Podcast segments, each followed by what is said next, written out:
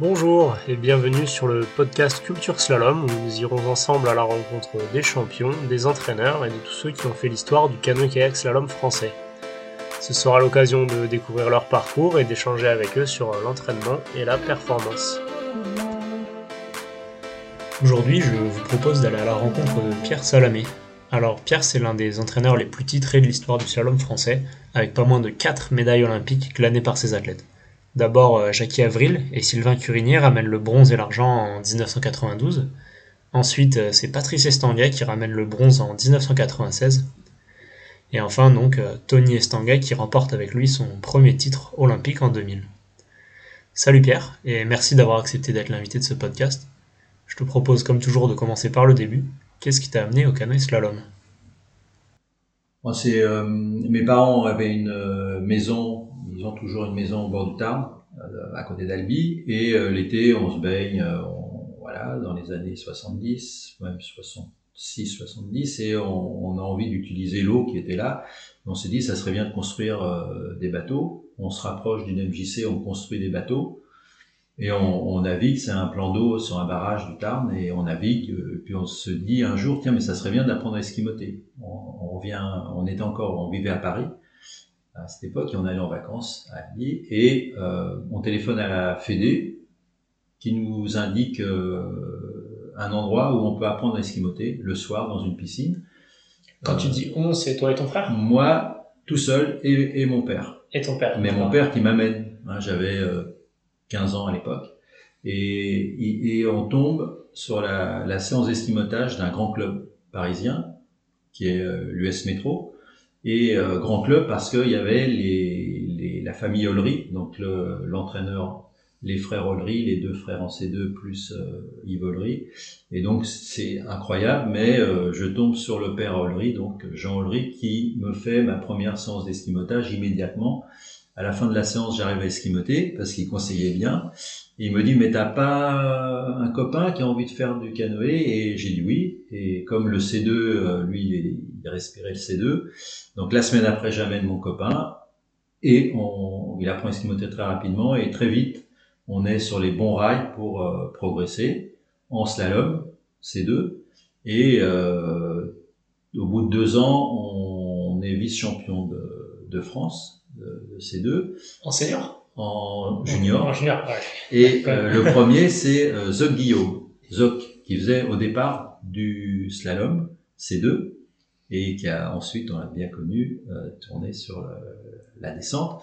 Et euh, donc nous, voilà, l'approche, c'est euh, cette approche-là. La chance d'être tombé sur euh, Jean Ollery, la famille Ollery, qui nous a donc fait faire les bons stages aux bons endroits, aller au bon moment, etc. Et donc qui a, qui a balisé en fait notre progression. Quoi. Donc ça commence à un peu à Albi, mais surtout à Paris avec l'US Métro. Complètement à Paris, à l'US Métro pendant euh, 7-8 ans. Toute ma carrière sportive, en fait, j'étais licencié à l'US Métro. Et euh, on continue le C2, donc on a commencé en 71. On arrête en 74 par, par euh, destin différent. Euh, lui devient steward, mon équipier. C'était l'équipage ETEF Salamé. ETEF ETEF, le, le, nom de mon, mon équipier. Et euh, c'était un copain et on, on, est resté copains, mais euh, lui passait ses concours de steward et moi, euh, bah, je continuais dans le canoë. Et, voilà, et je me suis mis au C1 à ce moment-là, C1 slalom et descente. Donc assez rapidement, j'étais en première série à l'époque, on parlait de première série en slalom et en descente, mais mon cœur était en, en slalom. Et en parallèle, j'ai toujours eu une, une appétence pour euh, communiquer mon savoir-faire, mes expériences, et très rapidement dans mon club même, euh, je, j'entraînais mes collègues euh, plus jeunes, euh, voilà. Et euh, de fil en aiguille, j'ai pris de plus en plus de responsabilités, tout en pratiquant donc le, le canoë au sein de la de la ligue, on parlait de ligue à l'époque Île-de-France, où assez rapidement j'encadre des stages tout en menant ma carrière hein, de, de, C1, au point que euh, je deviens président, je suis élu président de commission slalom à, à 21 ans, donc très jeune, en prenant des responsabilités parce que j'avais envie de, communiquer, de, voilà. Et, euh, Et de fil en aiguille, je, en fait, je voulais être prof de PS. J'ai pas, je pouvais pas à l'époque parce que je portais des lunettes. Donc j'ai fait un BTS d'électronique. Attends, attends, comment ça Tu peux, tu peux pas porter des, tu pouvais pas être euh, prof de PS si tu portais des lunettes avec une, euh, il fallait avoir 10 à la, à la somme des deux yeux. Et moi, euh, j'avais 1 et 1, donc, et donc, on me dit non, tu peux pas être prof de PS. Donc je passe un diplôme de, je fais un BTS d'électronique.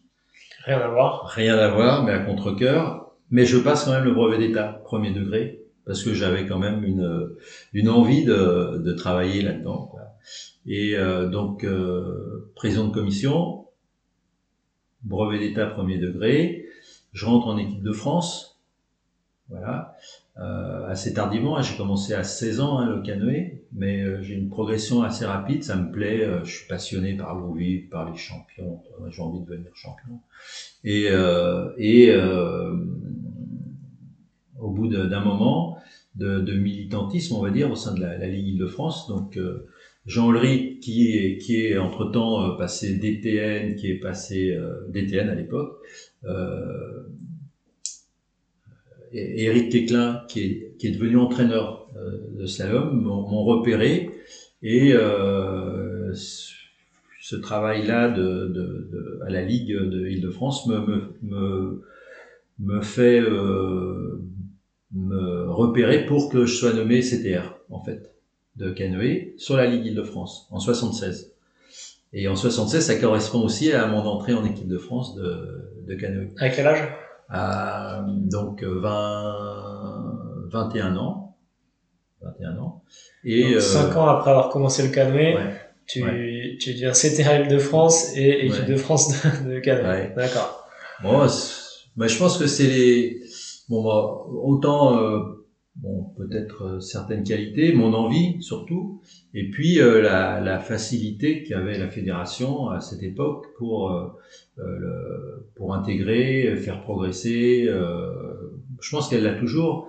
C'est les, les, fédérations qui ont besoin de cadres, qui ont besoin de voilà. Et, et donc moi, je suis tombé sur les bonnes personnes.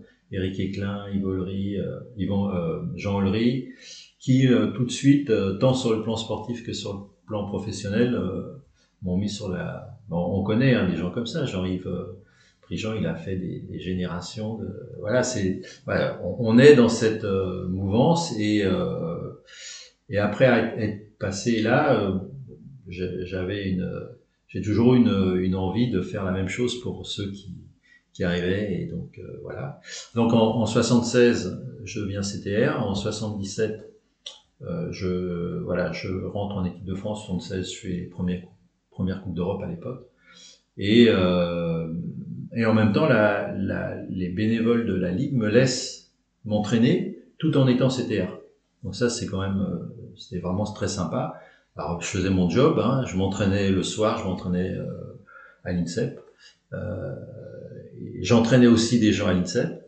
Euh, voilà et voilà ça se mélangeait mais c'était euh, moi c'était mon, mon, mon, bonheur. Là c'était euh, quand j'ai été nommé CTR et quand j'ai été euh, rentré en équipe de France euh, bon c'était le bonheur absolu.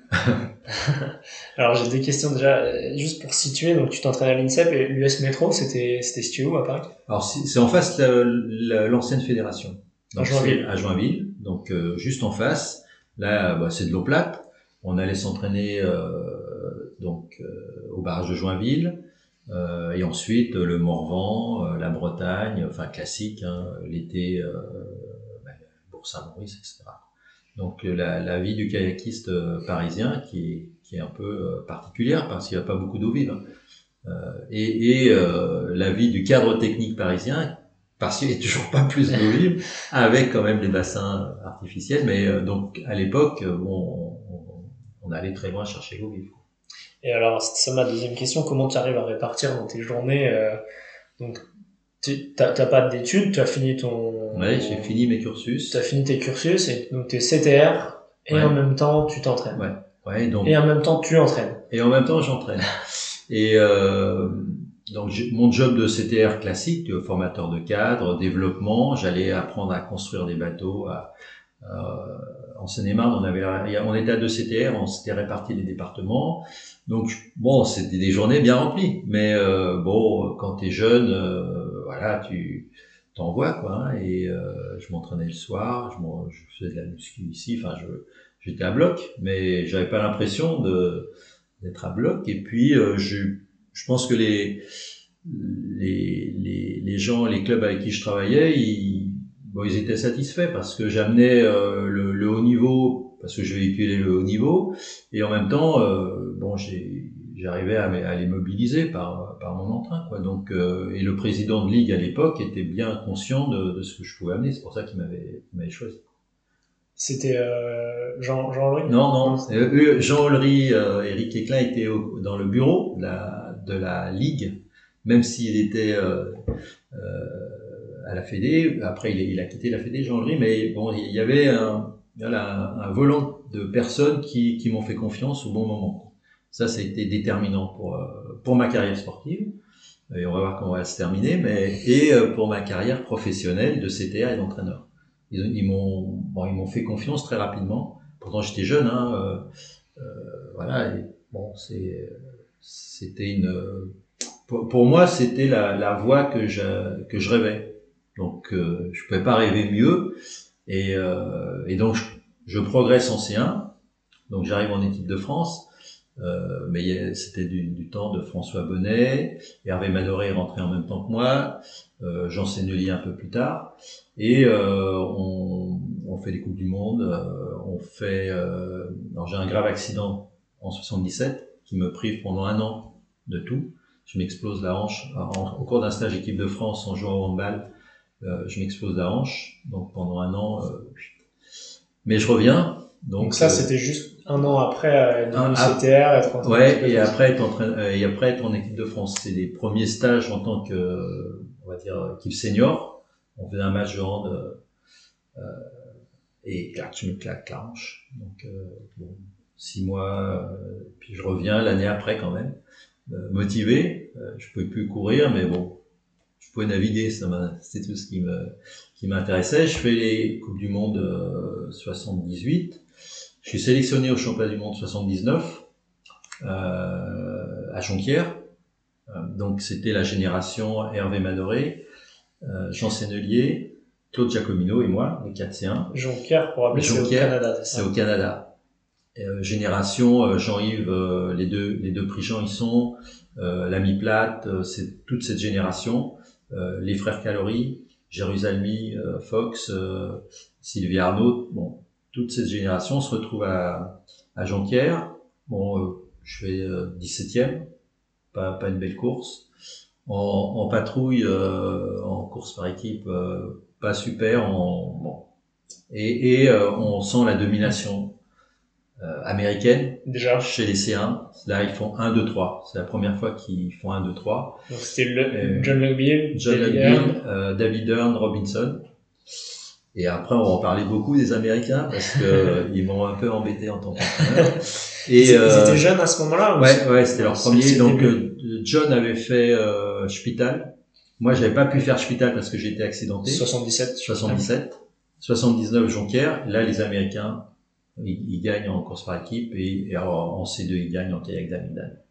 Ah, c'était pas que les C1 Non, non, non, non, non, Toute l'équipe américaine. Toute l'équipe américaine, un super coach, des, bonnes bases d'entraînement, euh, voilà. Et ouais, vas-y, euh, tiens, parlons, parlons-en.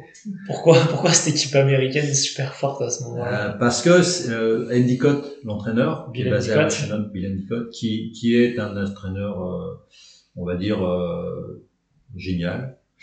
il a l'intelligence des choix, il a l'intelligence de, de, de s'approprier, euh, notamment il y a un, un, C1 allemand de l'Est qui a fui l'allemand de l'Est, qui arrive euh, aux États-Unis, qui est un, un, un, bon pagayeur, qui a été entraîné par les meilleurs euh, coachs de l'époque, et les DDR hein, dominaient hein, au jeu de 72, les quatre médailles d'or distribuées, quatre allemands de l'Est, un kayak d'âme, C2, C1, kayak C'était vrai cette histoire qu'en 72 les Allemands de l'Est avaient copié euh, Absolument. Euh... J'ai vu, je suis allé naviguer euh, sur leur base, euh, bah, avec Hervé Madoré, Jean-Yves Prigent, on a été à, ah, ça me reviendra le nom, mais et, et on a vu la, la copie de la vrille, on a vu la copie réelle, réelle, alors euh, en désaffection qu'on y a été, mais on, on, a vu, ils avaient copié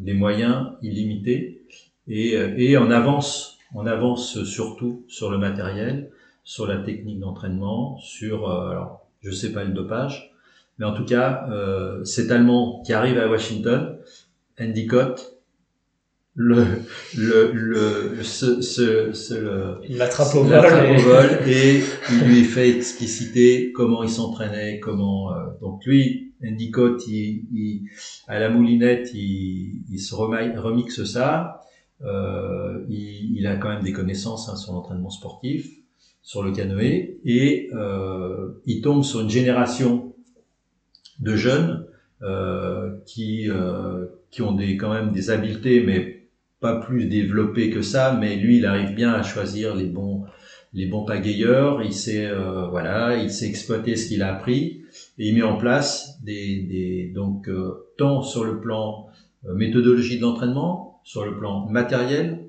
forme donc forme de bateau, pagaie, euh, voilà, il, réunit tout, un peu à l'allemande de l'est, parce qu'ils sont, ils ont été très très forts par rapport à, à, à savoir euh, bien faire progresser tous les paramètres de la performance très rapidement des Allemands de l'Est. Donc Endicott, lui, s'approprie ça à la puissance américaine et donc euh, une forme de bateau avant-gardiste. Euh, on va voir pas à Jonquière, mais si à Jonquière il y avait déjà, mais le, le carbone qui arrive, le Kevlar était arrivé, mais bon, c'est les premiers qui ont mis du nid enfin, des bateaux, euh, et une forme de bateau avant-gardiste en C1, en C2 aussi, trop rapproché, en kayak un peu moins. Mais bon, voilà. Et, et Endicott. ces deux, c'est les premiers à rapprocher les îlots. Ouais, ouais. Et il y avait déjà des Français qui l'avaient fait, mais on n'avait pas cru en eux. Euh, Beau Baudry, euh, et puis les frères Leso, mais ça n'avait pas euh, percuté. Bon, voilà. Et euh, c'est les premiers qui ont rapproché, et donc un avantage hein, aussi. Mais bon, voilà, Endicott qui, qui sent les choses et qui fait progresser son équipe avec, la, on va dire, la, le pilier central, c'était les C1, parce que 1, 2, 3, bon, ils avaient un bon C2, ils avaient une bonne kayak dame, Cathy euh, kayak pas trop, bon, ils mais, mais surtout les C1, donc là il y a 4 ou 5 C1 qui sont euh, Ken Ford et, euh, et le frère Ron Bill, donc tous ces 4 là, 5 là, euh, bon, vraiment des, des, gens qui sont intelligents et, et, qui sont bien managés, qui sont bien entraînés, qui ont des moyens, qui vont s'entraîner l'hiver sur le, le, les, la base de, de sous-marins euh, pour, pour, pas, enfin en eau chaude. Enfin bon, ils vont ils vont s'entraîner au Costa Rica très rapidement l'hiver. Ah, c'est les premiers à le faire? Ouais, c'est les premiers à le faire. Bon, voilà, ils, bon, ils sont inventifs et voilà. Donc moi, championnat du monde, on prend un, bon, une petite raclée quand même. Hein. Jean Sennelier, quand même le meilleur français, fait euh, sixième. Bon, c'est dans le concert international. Il est, euh, il vient de juste passer junior, euh, senior. Bon, c'est un, voilà. Mais euh, bon, nous, on, on, prend un petit, petit raclée, quoi. Et les championnats de France 79 arrivent après les championnats du monde. Et la veille des championnats de France, le DTN vient me voir, donc Daniel Curtil, avec Eric Eklin, ils me disent bon, si tu veux, tu peux euh, venir euh, devenir entraîneur national. Euh, deux, conditions. Tu arrêtes ta carrière sportive et tu vas aller implanter un, un centre d'entraînement à Toulouse. Ça, la veille des championnats de France. Donc, autant dire que j'ai pas dormi de la nuit. le lendemain matin, il fallait que je donne ma réponse. Je dis oui, je prends. C'est quand même lourd hein, de conséquences. Hein. Euh, qu'est-ce que, comment tu mènes ta réflexion pendant cette nuit euh, Bon, j'avais, j'avais mon accident. Euh, tu, avais eu ton accident en 77. Tu avais, ouais, tu avais pu revenir. Je suis revenu comme c'était au, meilleur niveau. Au, au, meilleur niveau. Et tu étais gêné quand même par ta hanche ou pas? Un petit peu pour, euh, bon, pas pour naviguer, pour euh, pour courir, pour euh, voilà. Mais je, je, ça a participé le l'accident lui-même, pas les séquelles de l'accident. D'accord. D'accord? Et mon choix et bon, euh, je, connaissais un peu euh, au niveau sportif, il y a des, des, propositions comme ça. Il y en a, il y a que quatre entraîneurs. Enfin, à l'époque, euh, bon, c'est sûr qu'ils vont proposer à quelqu'un d'autre. Je laisse passer. Je peux continuer deux ans. Je sens qu'au niveau sportif, je peux continuer deux ans vu, vu mon évolution.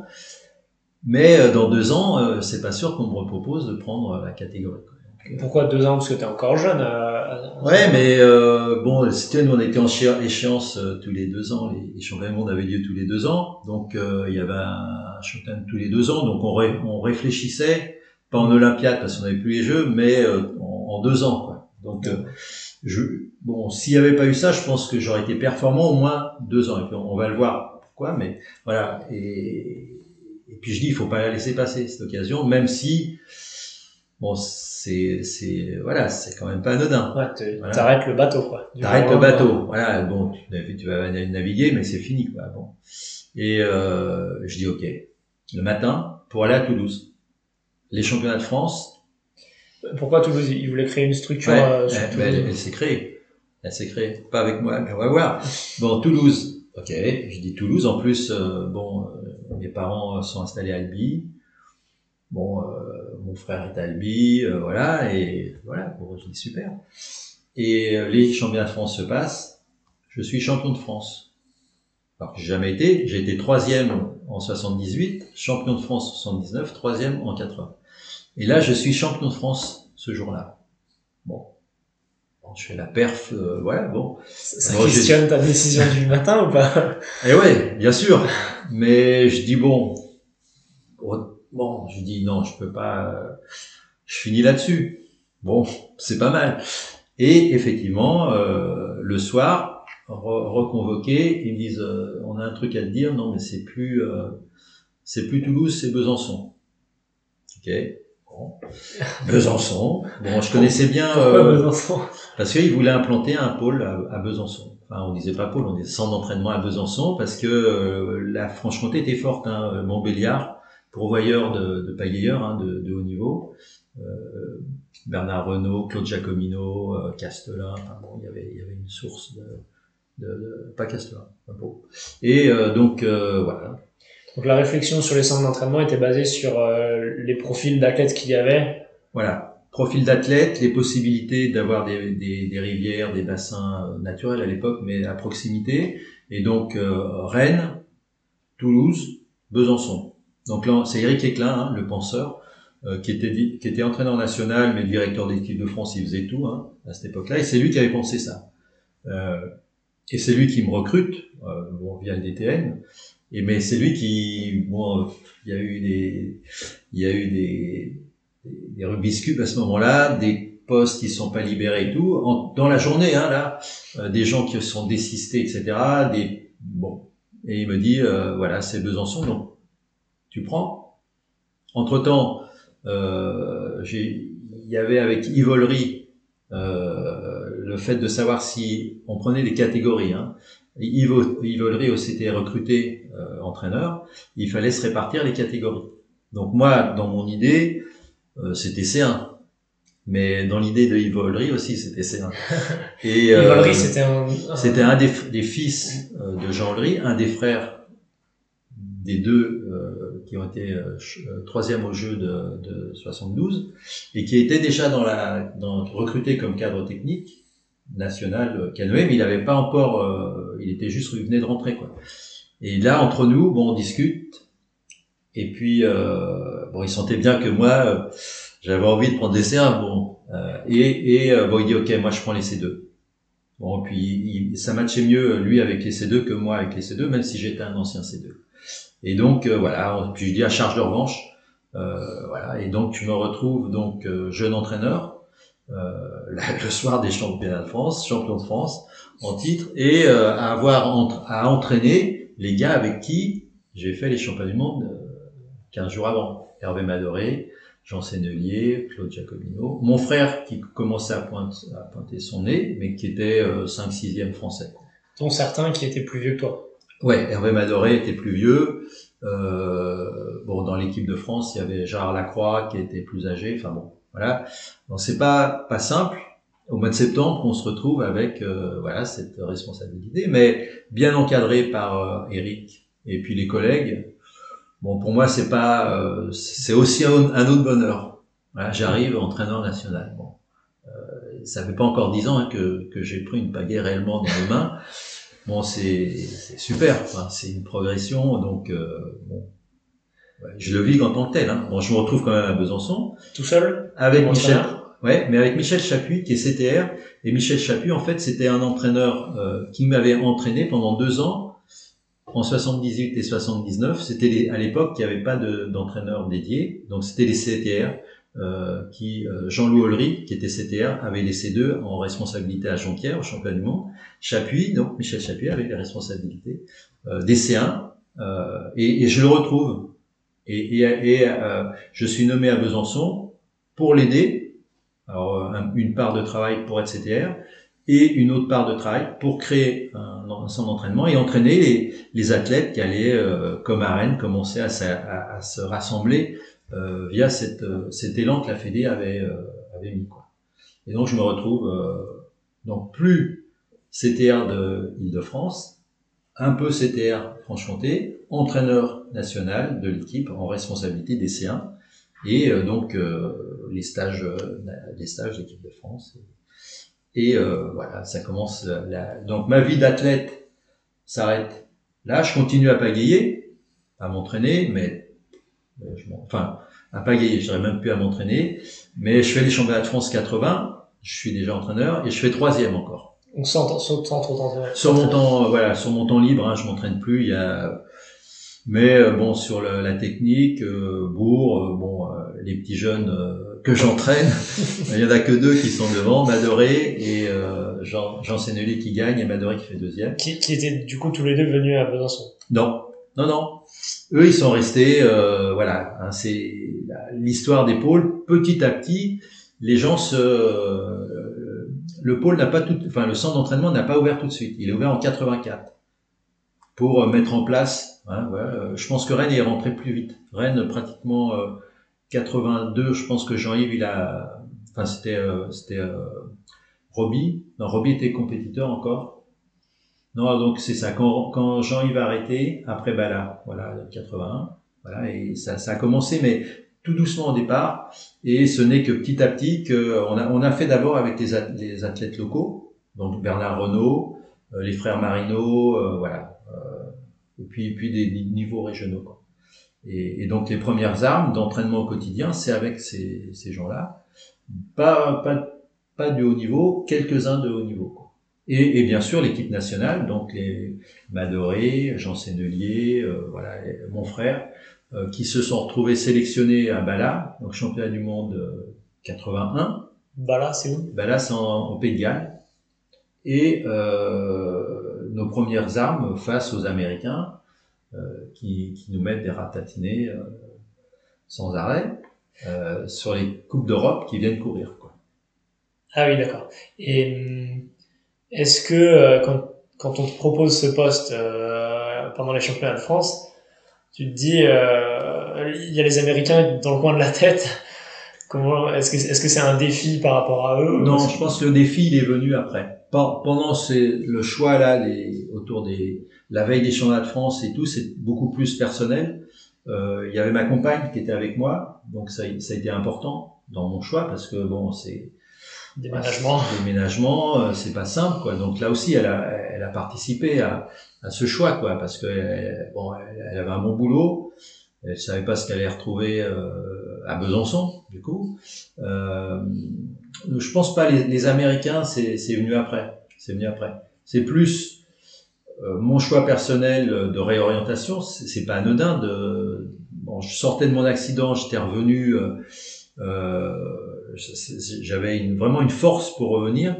Et, et là, bon, j'ai l'impression qu'on m'arrête. Mais bon, est-ce que je pense que à, posteriori, je pense que le choix était bon.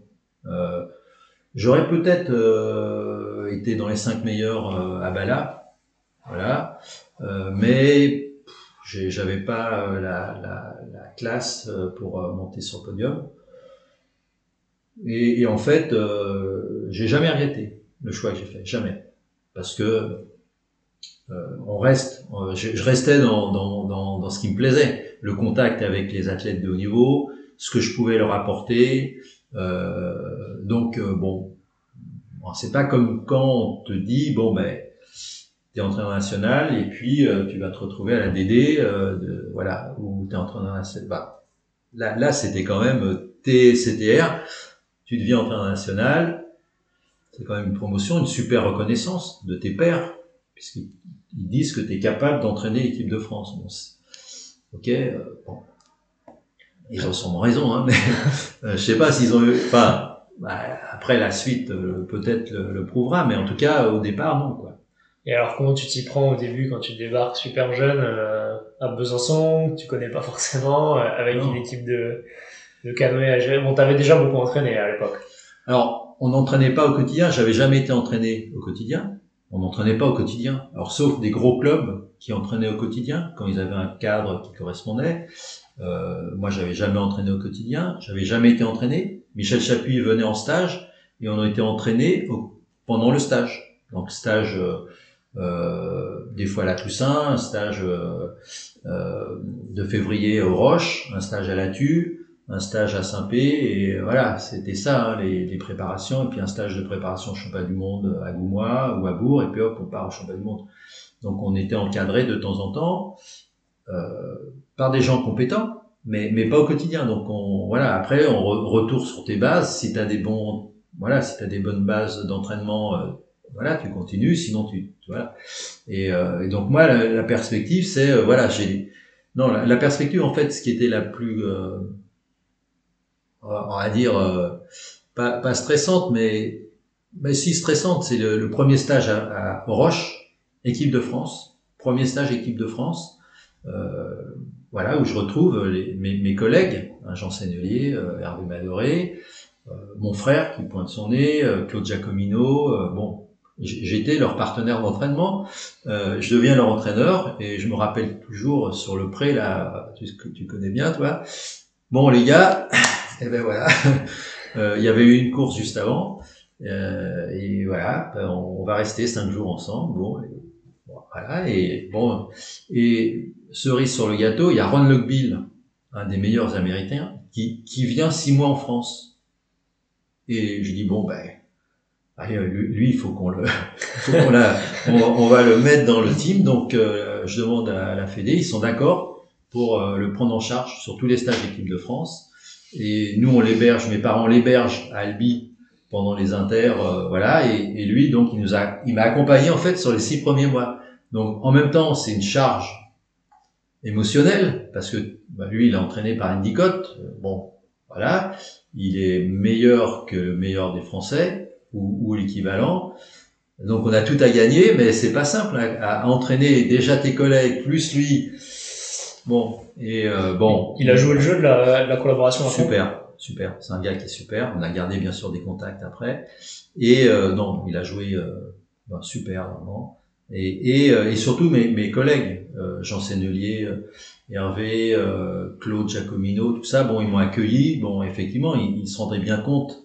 C'est pas simple, mais ils ont été bienveillants. Et puis, ça m'a fait tout de suite prendre conscience que euh, moi, je n'étais pas dans la, la dans l'entraîneur qui est dans le descendant, mais plutôt dans le co-construction, la co-construction. Et c'est ça tout de suite qui m'a mis dans la co-construction parce que bon, euh, ils en connaissaient autant que moi. On s'était voilà, euh, on venait du même euh, niveau, même milieu, euh, et donc ils m'ont appris à entraîner, mais à, ensemble quoi. et donc ça c'était super plaisant parce que j'ai progressé avec eux. Et quand en plus c'est des, des têtes bien pleines. Euh, Hervé Madoré, euh, Jean Sennelier, euh, voilà, j'ai maduré avec eux, maturé avec eux et, et voilà, et on a progressé. Alors bien sûr, et là, tout de suite, bien sûr, la ligne de mire, c'est les Américains. Euh, très tôt, il y a des pagayeurs qui sont allés. Jean Sennelier allait s'entraîner euh, un hiver chez eux. voilà, mais ils nous ont. Alors ça donnait quoi un, un, entraînement en hiver chez eux euh. bah, Lui, Jean, Jean Sénul, il est revenu avec plein de, de, de, de méthodes, le 5 par 5 là, comment Les five. Les five, voilà. Les five, euh, c'est arrivé de ça. C'est arrivé de ça. Euh, des, voilà, il, il, a importé ça. Moi, j'ai quand même, je suis rentré quand même en, en relation avec Endicott. Bon, euh, des déplacements.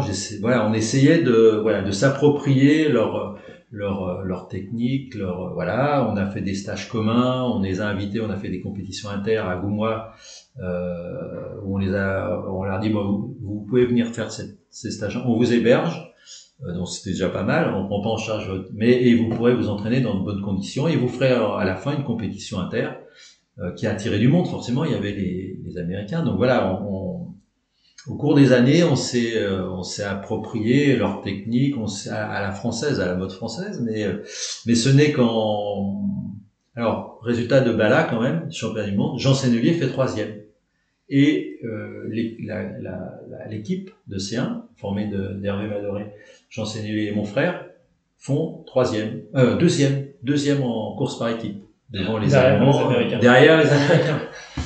et, et euh, bon, euh,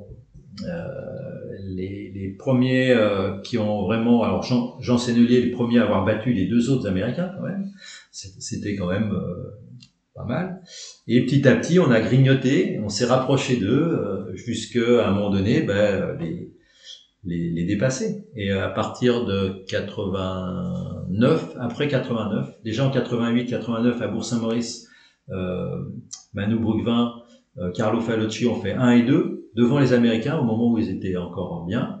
Euh, sur, sur, quelle course? Bourg-Saint-Maurice, une Coupe du Monde. Ah, sur une Coupe du Monde en 89. 89 euh, alors 88, 89, c'est les, les, bon, les, vraiment la première fois où on commence à marquer le, vraiment le signe que bah, il faut compter sur les, les C1 français, même si entre temps, euh, bon, il y a, y, a, y a eu, mais il n'y a pas une médaille au championnat du monde entre 81 et 89.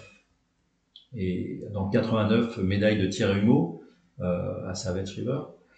Et, Thierry Humeau qui vit maintenant qui vit maintenant aux États-Unis et qui faisait partie, qui lui aussi, euh, donc, donc là il y a toutes des générations successives, bien sûr, pendant 20 ans j'en ai accompagné, qui, euh, qui ont fait euh, avec un turnover, mais de turnover de progrès.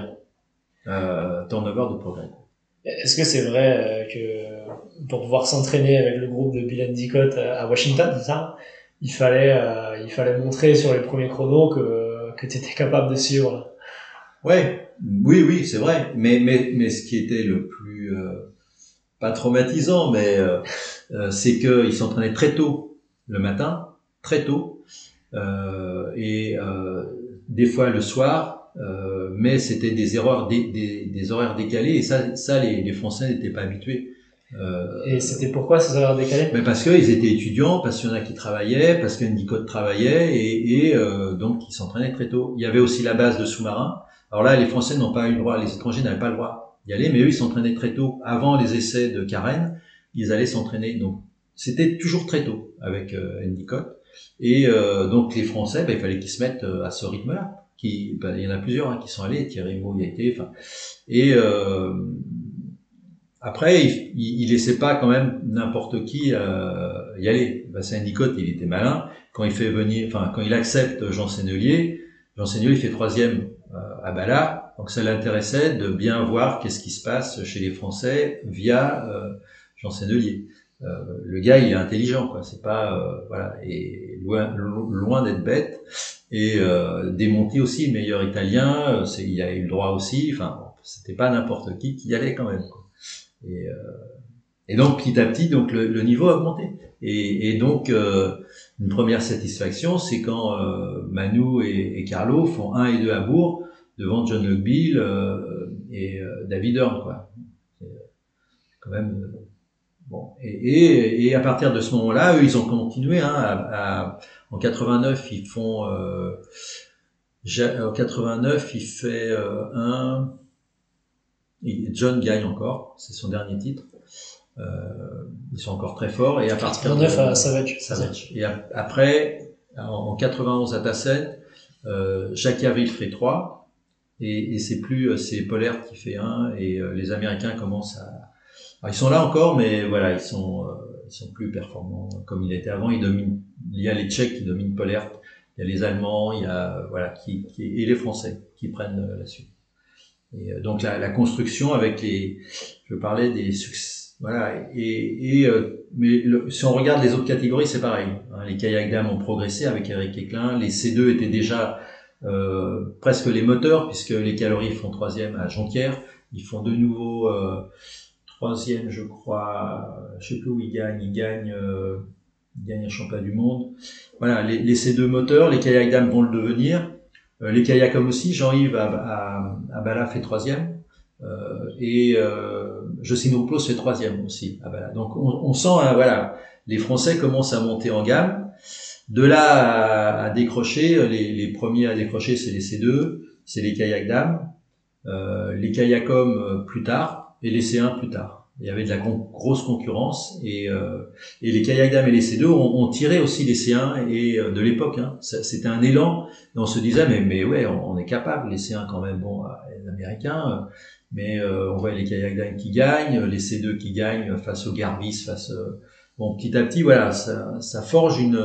Ça, c'est important, je pense, pour une nation de de sentir qu'on est capable de d'y aller, quoi, et puis de et puis de, de, de battre les autres. Euh, c'est à quel moment ce déclic Pour les C1. Pour les C1. Ah, pour les C1, on a commencé à, à monter sur les podiums, euh, mais je pense que le gros déclic, c'est euh, 89 avec la médaille de, de Thierry Humeau, et, et puis après, c'est enchaîné. Euh, euh, Jacques, Carlo fait Carlo Falosci à la Coupe du Monde fait troisième. Coupe du Monde, euh, donc c'est quand même un super niveau la Coupe du Monde, puisque les Américains courent. Euh, c'est plus la Coupe d'Europe. Euh, Jacques Aville fait trois au Championnat du Monde à Tassen. Et, et, là, bon, là, là, on, voilà, le déclic, c'est là dans les années 90 où euh, on, fin des années 80. Ouais, enfin, voilà, voilà, on a des bateaux qui sont plus des copies des Américains, on a notre propre matos on a, euh, on a, on commence à dégager des, des méthodes d'entraînement qui nous sont propres. Et, par exemple, euh, mais par exemple, on, on les, les, le, le, le, lactique qui était fait euh, souvent euh, à tort à travers toute la saison, bon, on commence à avoir une, une base euh, beaucoup plus construite avec des pics de forme, avec voilà, on, rentre dans des choses qui sont. alors les, les Américains l'avaient, mais d'une manière un peu différente. Euh, et euh, des, des, formes plus plus euh, on va dire plus plus lactiques à l'époque et les les, les, les, les courses duraient 4 minutes en C1 donc c'était euh, l'aérobie avait une, part quand même importante même si ça ça ça, ça, s'est réduit.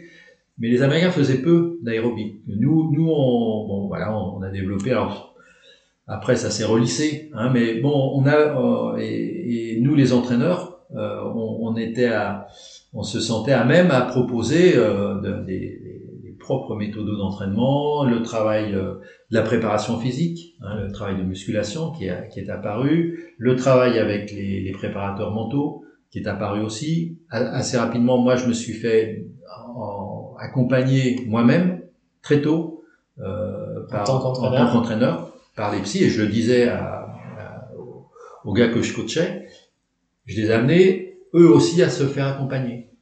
Donc à Besançon, j'avais euh, trois, quatre euh, préparateurs mentaux, j'avais un psychiatre, j'avais des psychologues, j'avais des préparateurs mentaux, et ils choisissaient euh, avec qui ça matchait. Il y en a qui me disaient non, il y en a qui me disaient oui. Et je, je les incitais, moi, à, je leur disais, regarde, moi, je, je travaille avec lui, ben, c'est pas bon. Donc tu as cherché à construire à Besançon tout un écosystème ouais. autour de la perf. Mmh. Euh, il y avait aussi euh, du médical, kiné, bien ostéo. sûr, bien sûr, bien sûr, kiné, ostéo, à Frédéric Allman, que j'ai tout de suite, euh, euh, bon, qui a tout de suite eu un rôle important, mais le, le service médical aussi du, du CHU de, de là-bas avec Hubert Bourdin, avec tout de suite, il y a, enfin, assez rapidement à, à, la méthode Endicott, j'ai essayé de mettre en place voilà, une base d'entraînement où euh, il y avait une les formations aussi, essayer d'avoir avec les avec euh, Chalin, avec euh, des accords, voilà, pour, pour essayer de voilà ben, tout ce qui se fait maintenant dans, les centres, les pôles France. mais j'étais pas le seul, hein, je pense qu'à Toulouse et puis à Rennes, ils, faisaient la même chose, on, on, on communiquait beaucoup. Hein. Euh, et, et euh, assez rapidement, voilà, il y, y, avait un pool médical, euh, des kinés qui venaient, Fred Allman associé assez rapidement dès les années 83, 84, 85. la mise en place, j'ai créé donc la Malate, donc c'est en, en, aval d'un barrage. J'ai mis en place des, des enrochements, il y, a, les péniches qui passaient, donc c'était un peu compliqué avec la, navigation, mais il y a des câbles qui passaient au-dessus des péniches, ça c'est très, difficile à voir comme accord. Et une base d'entraînement d'eau vive qui était aussi intéressante, qui est apparue en 87, 88 les premières portes, en eau vive, à un kilomètre du centre-ville quoi, de, de, Besançon.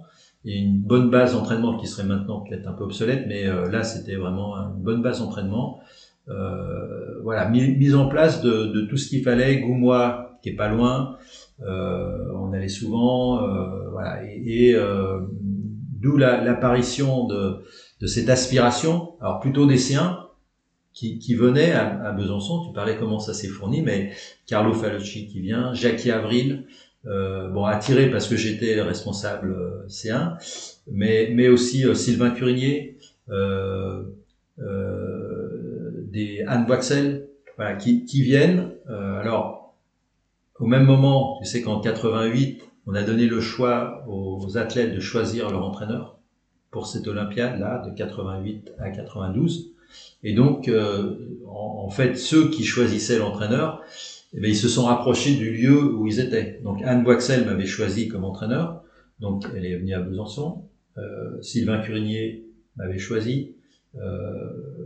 Bien sûr des C1 m'avaient choisi et donc ils, ils, se sont rapprochés de Besançon, ils se sont venus s'installer à Besançon. Donc c'est la fin 88 du catégorie. Ouais, ouais, pendant 4 ans, jusqu'en 92. Et, et, en 92, donc je coachais euh, trois embarcations différentes, un kayak, une kayak dame et euh, deux C1 au, jeu de 92. Et, et donc, tu ramènes deux médailles, trois, trois médailles. Deux, pardon. Deux médailles. Deux médailles. Sylvain et Jackie. Sylvain et Jackie. Et euh, Sylvain en argent et Jackie en bronze. Mais donc c'est voilà la, la, la, mise en place. Euh, alors le, visionnaire, c'est Eric Eklin, qui avant même que le ministère mette en place euh, voilà, ses centres d'entraînement, etc.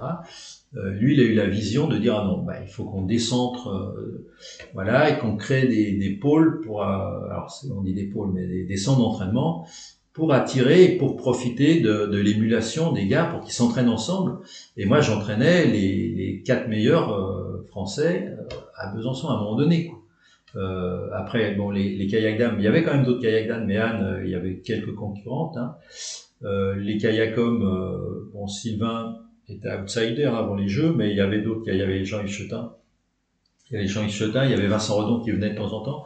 Donc voilà, c'est euh, une aspiration et une mutualisation. Et euh, bon, les, les, C1, Carlo Falossi, euh, euh, Emmanuel Brugvin, euh, Jackie Avril, euh, Hervé Delamarre. Alors Hervé Delamarre, je suis allé le chercher, le, le Normand, mais il pas venir. si si, mais lui pensait pas ça, il pensait pas à ça. et voilà, et ils font le, il fait le BG et tout ça, et donc voilà, ça crée. Mais ils s'entraînaient tous ensemble. C'est ça qui est, qui est incroyable. Euh, et ils visaient les mêmes places et ils visaient les mêmes sélections au moment des sélections. Et euh, voilà, on, on arrivait à, à chacun arrivait à, à trouver son compte, à naviguer avec l'autre tous les jours, tous les jours.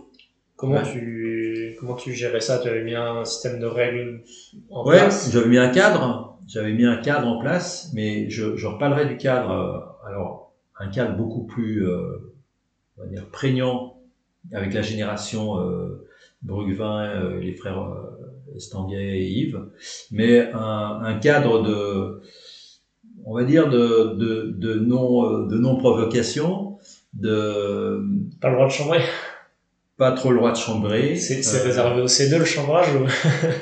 Ouais, en, en, tout cas, bon, moi j'ai un caractère, je suis pas un chambreur né, hein, ça se sait, ça, ça, ça se sait. Mais euh, en fait, peut-être que le profil euh, des athlètes qui venaient dans mon groupe euh, avait peut-être mon profil aussi, et donc ça matchait. Je sais pas. Après, on a, on est repassé en catégorie après 92, et là on est retombé sur. Euh, mais si tu fais du C1 un jour, c'est le petit estanguet là, il savait qu'il serait entraîné par euh, Pierre, Pierre Salamé un jour peut-être. Donc voilà, mais en tout cas, ouais, je dis un, cadre et bon une, euh, bah, je, je, leur prouvais que euh, c'est donnant donnant quoi. Si si il donnait des choses, ben, il fallait que l'autre en donne aussi. Hein, et donc il y a, y a Jackie Abril, c'est un super caractère, c'est un bosseur. Sur l'eau, il est, il est très particulier, mais euh, lui, il, il, était très vigilant à donner, mais il fallait que les autres donnent aussi. Mais il y avait un espèce d'équilibre, quoi. Et c'était son adversaire direct pour les championnats du monde. La sélection et peut-être le podium. Donc euh, des Carlo Falocci ou, Bruvin qui arrivaient en puissance à partir de 90. Et donc euh, les trois meilleurs euh, français là, quoi. Donc, mais il y avait un modus vivendi que, que j'imposais quand ça, ça, ça, bien sûr qu'il y en a qui disaient ah ben non Bon, ah, bon, souvent dans le, dans le, j'avais beaucoup beaucoup d'entretiens euh, individuels avec eux et aussi des, des entretiens collectifs, souvent. Hein. Donc c'est, j'avais cette renommée-là et après on disait Pierre Salamé ou Pedro à la Réunion, lycéen en Réunion. Bon. Mais, mais euh, pour moi c'était important qu'il y ait de la lisibilité et que ça soit carte sur table d'entrée, même si ils étaient dans la concurrence euh, directe, mais directe, quoi. Et euh, il savait qu'il y en avait cinq à un moment donné, et il y en avait que trois qui iraient au jeu, s'il y avait encore trois places, et puis il y en avait d'autres hein, qui jouaient. Et, voilà, et bon, c'était euh, peut-être par mon caractère, par ce qui, ce qui s'est co-construit avec eux, quoi. Et, et il s'était bien rendu compte que la, puissance du pôle venait de leur mutualisation de, leurs valeurs, de leurs compétences, de leur euh, et donc on a, on est arrivé à avoir euh, donc voilà. Alors il y avait des petites luttes hein, en terre-pôle entre Rennes, Toulouse. Euh, bon, je pense que c'était pas si exacerbé que ça, mais on arrivait avec notamment sur par exemple les, les, les, courses de sélection avec notre team donc notre kiné, donc euh, euh, Frédéric Allman, notre, euh, enfin souvent il y avait le, le les Kiro, hein, Fred Kiro, kiné, donc c'était une, une, jeune femme, le médecin Hubert Bourdin, et on arrive avec nos, chronométreurs, nos vidéoastes, euh, et Rennes faisait pareil. Bon, c'était un peu de la dépense d'énergie tout azimut, mais on avait chacun un team, quoi. C'était vraiment le team. C'était beaucoup plus un team pôle. Héberger tous ensemble. Héberger tous ensemble, euh, même démarche, euh, voilà quoi. C'était euh, et on sentait hein, le team, donc le team Besançon, le team Rennes, le team euh, Toulouse. Il y avait des gros clubs, mais euh, souvent Jacques Avril qui était à Épinal, il se mettait dans le team Pôle parce que bah, il y avait la, la performance. Et, bon, elle, elle était, elle était là, elle était là. Quoi à cette époque-là. Hein. Et euh, donc nous, on, essayait entre, entre entraîneurs de pas trop exacerber ça. C'était pas simple, mais on, on, arrivait et on discutait, on échangeait. Euh, voilà, on se faisait fort quand même de de continuer à communiquer entre euh, pôles, entre entraîneurs de pôle. Euh, C'était le danger quand même. Hein. Quand tu dis tu faisais beaucoup de réunions euh, collectives avec tes athlètes, notamment avec tes CR, comment tu faisais pour gérer tes réunions et que que tout se dise sans que ça se tire dessus ou, juste ça peut être un, enfin je, sais qu'on fait des fois des réunions où il y a euh, le cadre qui parle et puis les athlètes qui se regardent les bras croisés et qui attendent bon enfin bon c'est j'ai l'impression qu'on était quand même dans la enfin moi j'entretenais une co-construction au, moins sauf si j'arrivais avec des idées mais en tout cas je voulais qu'elle soit partagée qu'elle soit décidée ensemble euh, euh, et, et donc, euh, tant dans la construction de la saison, dans la construction euh, d'une semaine de préparation de course, euh, et c'est là que les autres voyaient, donc à l'époque, dans les dernières années, la réunion des C1, ben, c'était chaque soir. Chaque soir, il y avait une réunion C1. Donc, euh, qu'est-ce qui s'y passait? Ben, Qu'est-ce qu'on fait demain? Comment ça s'est passé aujourd'hui? Qu'est-ce qu'on va faire demain? Euh, On faisait pas tous la même chose, hein, mais, mais au moins qu'on sache pourquoi tu vas pas faire les parcours longs, toi, euh, Carlo. Pourquoi euh, euh, Manu, tu tu veux pas naviguer? Pour qu'ils sachent que c'est pas, il n'y a pas de de, de, non-dit, il n'y a pas de, de procès. voilà, moi je tenais à ça. Et ça, ça c'était voilà clair. Alors ensuite, euh, effectivement, ce travail euh, était pesant pour eux, hein, ce travail de réunion là, euh, et, et euh, je faisais même les reconnaissances aux championnats du monde à Atlanta à trois. Les trois, les trois pagayeurs descendaient avec moi. Donc, euh, à un moment donné, ça, ça, ça a éclaté parce qu'à un moment donné, euh, effectivement, c'était trop. ils visaient la même place et donc après Atlanta, on a fait un entraînement beaucoup plus individualisé. Il y avait toujours des réunions collectives, mais euh, les, les vidéos, par exemple, entre les manches, ça se faisait individuellement. Euh, les, les préparations de course, ça se faisait individuellement. Donc j'ai beaucoup plus individuel. Et moi, j'ai j'ai été accompagné par un nouveau euh, coach et euh, qui lui tout de suite a vu que là il y avait du, il y avait de la déperdition d'énergie. Et donc on a mis en place cette nouvelle euh, organisation avec son aide, hein, euh, Gilbert Avanzini, et, et euh, en accord. Et on co-construisait avec eux. Donc Gilbert Avanzini, il m'accompagnait. Il était, il pas les, les, les pagayeurs, mais avec eux, on mettait en place les, les systèmes.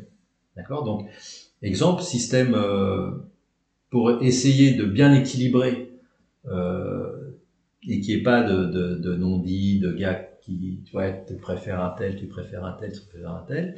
Euh, on avait par exemple, euh, à partir d'Atlanta, on avait 45 minutes pour regarder la vidéo. On divisait en parts égales les 45 minutes.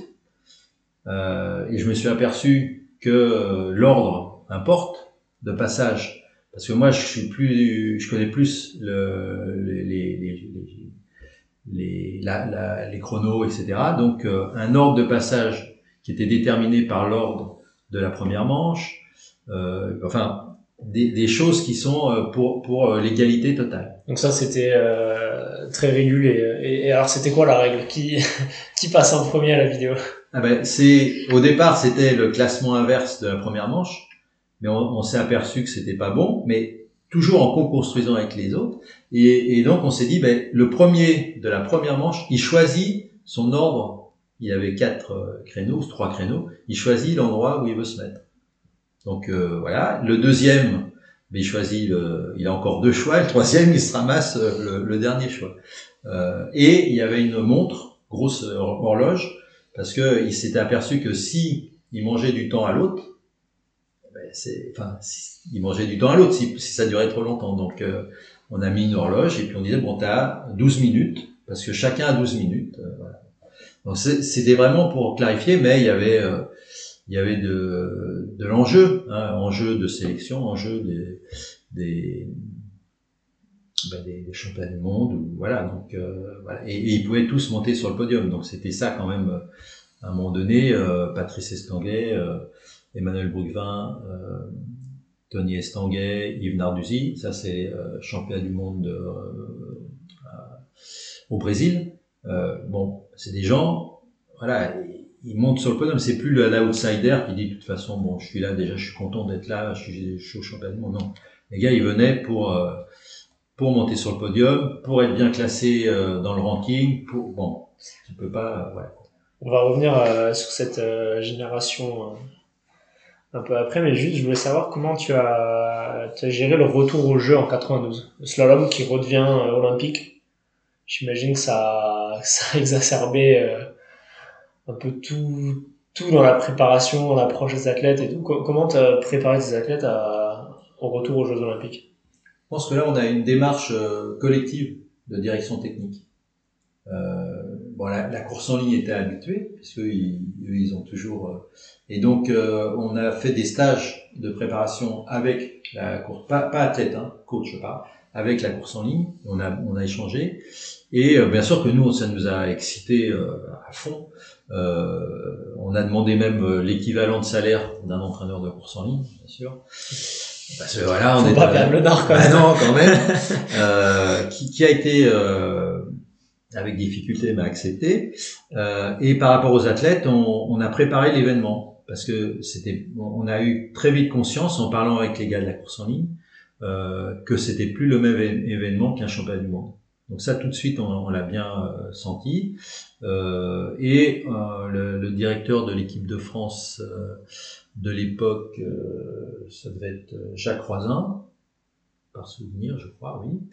87, 92, jamais, je crois. Voilà, c'est ça. Et donc, avec lui et avec le DTN Hervé Madoré, on, bon, on, exemple. Hervé qui est, qui est passé de athlète entraîné par toi à ton chef. Non, non, oui, oui, athlète entraîné par moi pendant quelques années. Il est passé directeur des équipes de France, slalom, et ensuite DTN. Donc bon, c'est voilà et mais bon, ça, ça super bien passé. Bon, quand quand t'as été, quand t'as partagé certaines choses après, bon, ben c'est il y avait une un respect, hein, mais euh, bon, il, il, jouait son rôle de DTN, mais bon, c'était quand même plus facile. Euh, et, et euh, exemple, on a fait un stage de rentrée où on a fait venir, euh, je crois que c'est Hénard, un, un, gars qui avait été champion olympique en, en, tornado en 88. On l'a fait intervenir un stage de rentrée. Tornado, c'est la voile? C'est la voile. Et qui lui avait vécu l'Olympiade. Et, et puis un autre entraîneur. Alors lui, il était athlète, il continuait à être athlète. et puis un, un, autre entraîneur, je sais plus.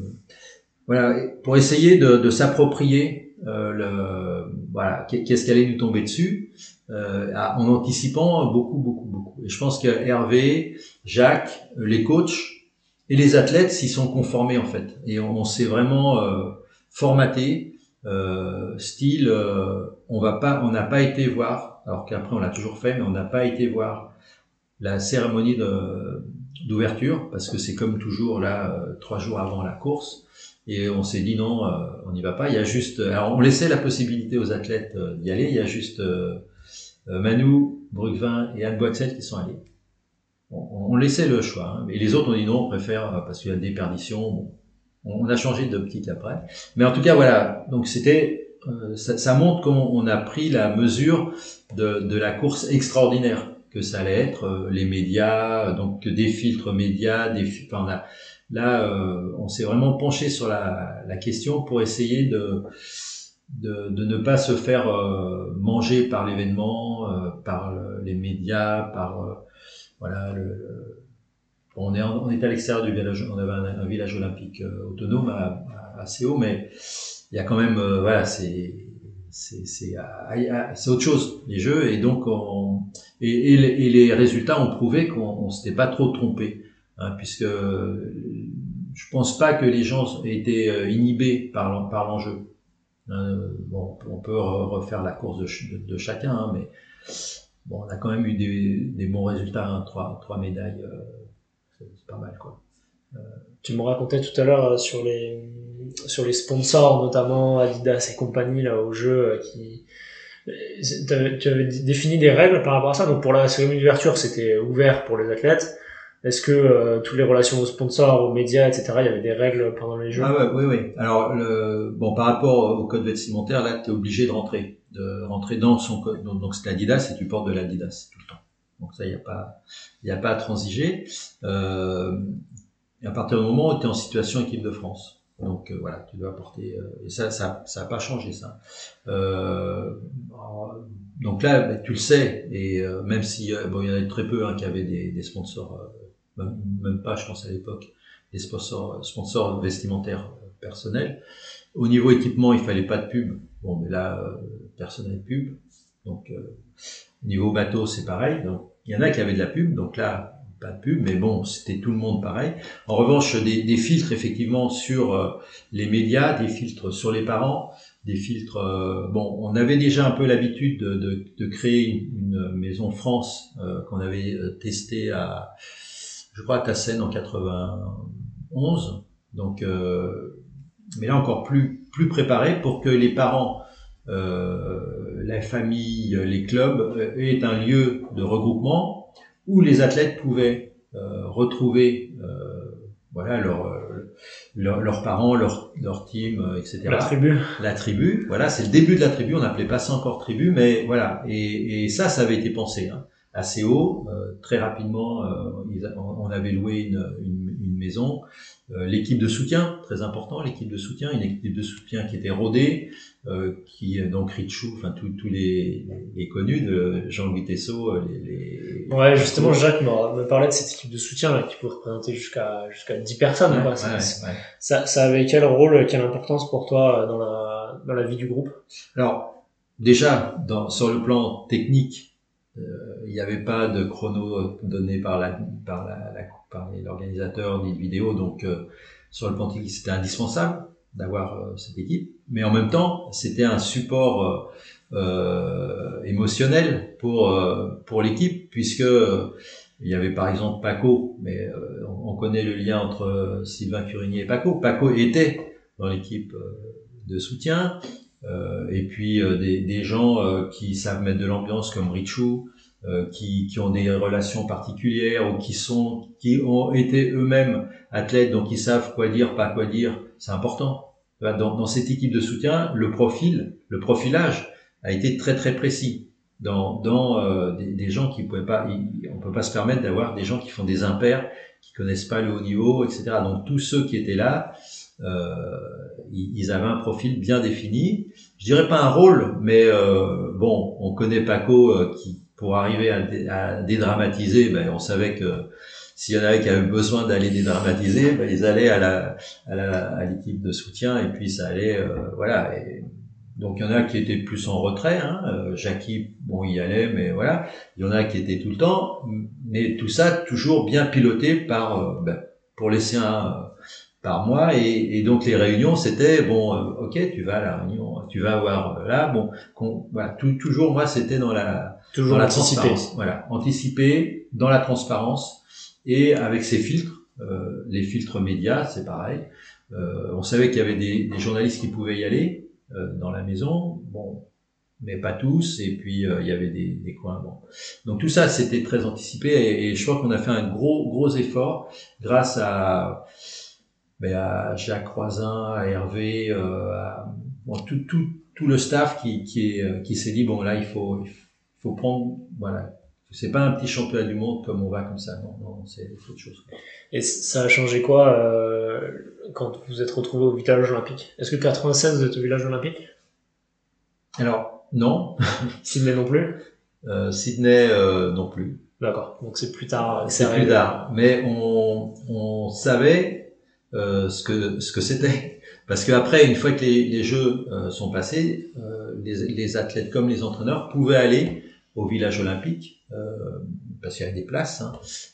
et donc, bon, on, on, on, a su comment ça se passait. Et alors, pour pour CO, il n'y avait pas de problème puisqu'on avait un, c'était le collège que tu connais, donc bon, là c'était pas Disneyland. Hein. Disneyland, c'était à Barcelone. C'était plutôt ben, lugubre, mais bon, en fait, bon, ok. Euh, pour Barcelone, on avait, euh, on avait aussi un, un, un, lycée qui avait été euh, transformé en village olympique, mais aussi lugubre. Ouais, c'était un, un, campus en fait universitaire. Et nous, on avait notre propre base d'hébergement qu'on avait testé et tout, donc à Atlanta, donc euh, super dans la nature, petite rivière, enfin entre en plus le village et le bassin, donc super. Mais donc là, extrait de, du voilà. Et Sydney, euh, on était aussi à l'extérieur. On avait loué des maisons très tôt. Trois ans avant, on avait déjà euh, pré-réservé des, des, maisons près du bassin. Et, euh, et c'était un, lotissement qui était en, en, construction. Et en fait, on changeait de maison au fur et à mesure qu'ils construisaient, puisqu'on a été s'entraîner assez vite. Mais on avait nos, on avait nos bases là. Et, et euh, après, on a été, euh, bien sûr, euh, dans le village. Et puis, la, la, soirée Adidas, la soirée Samsung, on l'a vu, mais c'était fini. c'était fini. ok. toujours sur cette période-là, autour de 92, vous passez sur des, des courses plus courtes, des bassins qui sont de plus en plus proches des bassins artificiels qu'on a maintenant. Euh, comment tu abordes ça en tant que coach et technicien? En fait, ça s'est fait très progressivement, en fait. Je pense qu'à Jonquière, j'ai dû courir en 3, 3,15. Euh, John, euh, 15 ou 20 secondes mieux, mais bon, euh, mais ça tournait aux alentours de 3, quoi. Et, et petit à petit, donc, euh, le, le, temps de course se diminue, et on voit, par exemple, à Augsbourg, tu connais Augsbourg, on partait tout à fait en haut, là-haut, et petit, maintenant, on en est à la bifurcation, quoi te dis, mais avant, il y avait au moins une minute trente de course. Et, mais ça, ça s'est fait progressivement. Donc, dire qu'il y a, on s'est pas dit, tiens, ça y est, maintenant, euh, on, on, court dans, sur du 1.30 et il faut euh, modifier. Donc ça, c'est venu progressivement. Ça n'a pas été le cas quand même à Barcelone, assez haut Non, assez haut, assez haut, c'était dans le standard. Euh, Peut-être ça va, ça va être, ça va été plus long. Euh, ça, avait, ça a été plus long. Tassen, ça, ça avait été déjà euh, raccourci, me rappelle. Donc, euh, CO, ça, non, je n'ai pas souvenir d'une adaptation spéciale au niveau euh, tu vois, de la modélisation euh, de, de l'entraînement par rapport à ce temps de course. C'est venu très progressivement. Et effectivement, alors si on compare de, de, sur 10 ans, alors bien sûr, bien sûr, là il y a eu de la, de la méthodologie qui a évolué, euh, mais, mais euh, pas d'une année sur l'autre. J'ai pas souvenir mais du tout de ça. Et je dirais même que les qualités des, des pagayeurs a, a progressé euh, en fonction de ça, mais voilà très euh, progressivement. Et euh, Tony qui arrive en 85, 95, 96 en équipe, ben déjà il a un format de course qui est plus court. Lui, lui, il a connu que du court. Il a jamais connu des courses à 3 minutes. C'était combien déjà en 95 ah, Ça devait être euh, 2 minutes euh, et quelques, je pense, par là, 2 minutes 30. Entre 2 minutes et 2 minutes 30. Mais lui, il est déjà sur les mêmes filières que du 1 minute 30. Ouais, euh, ouais, je pense que maintenant, maintenant hein, par rapport au, c'est une autre filière encore.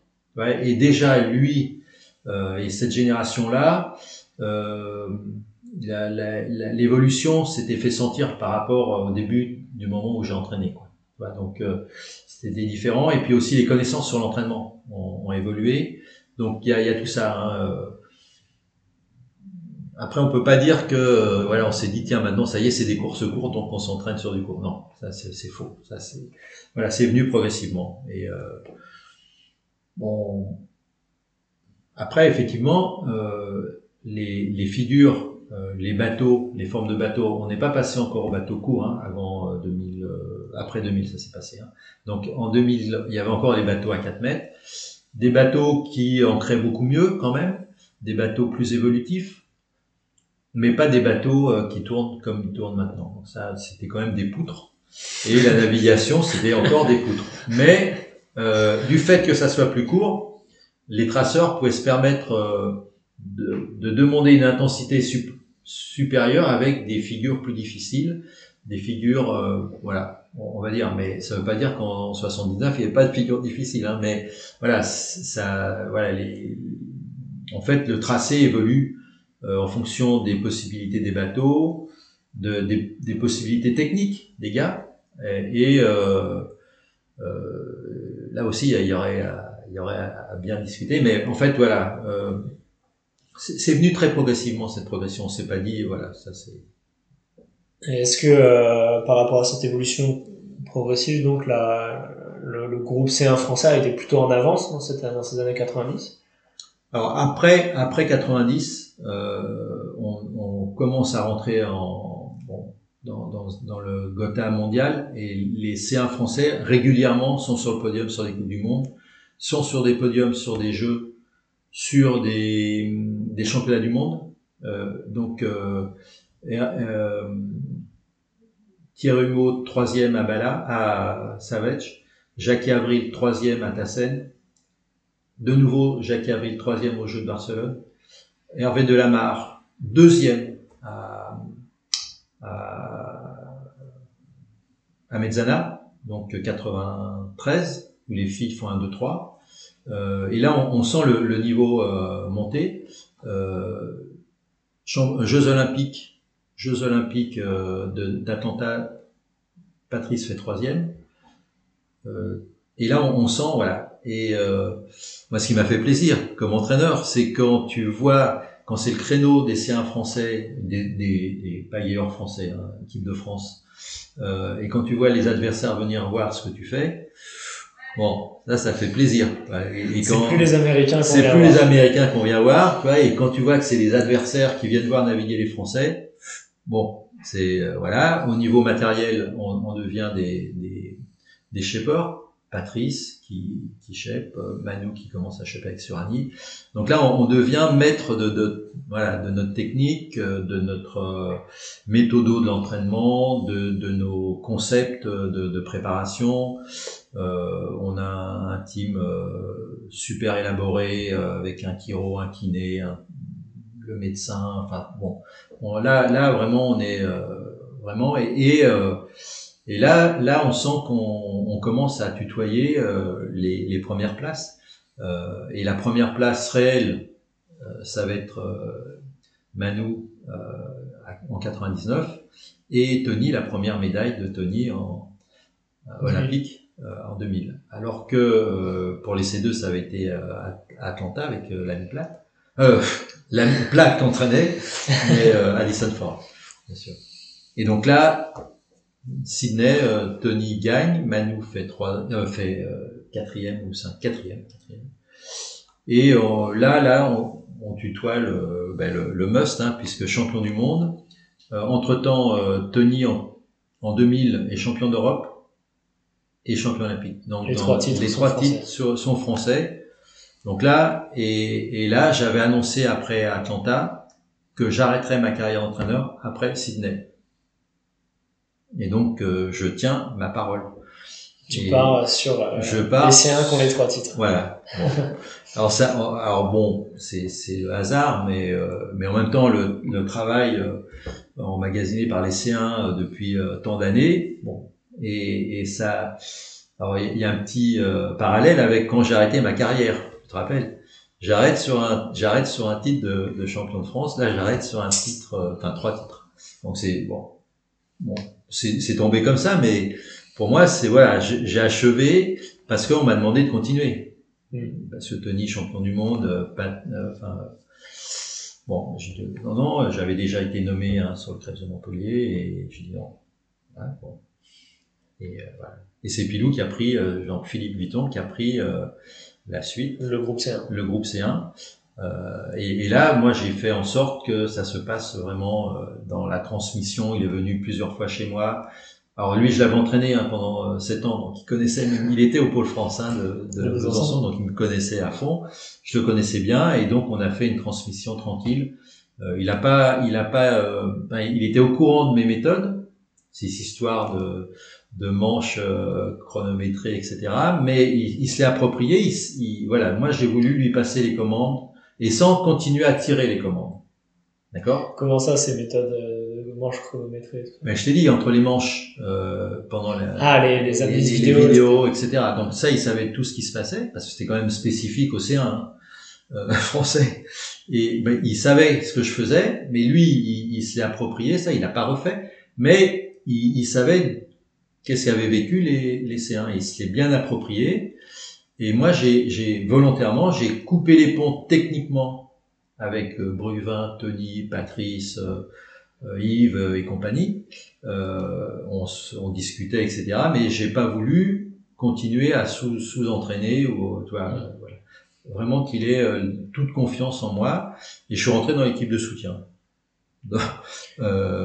immédiatement avec avec avec Richou T'as as réussi à, à, changer complètement de rôle et à rentrer dans l'équipe de soutien sans que ça fasse trop d'interférences avec euh, tes anciens athlètes. Non, mais je me suis imposé cette discipline.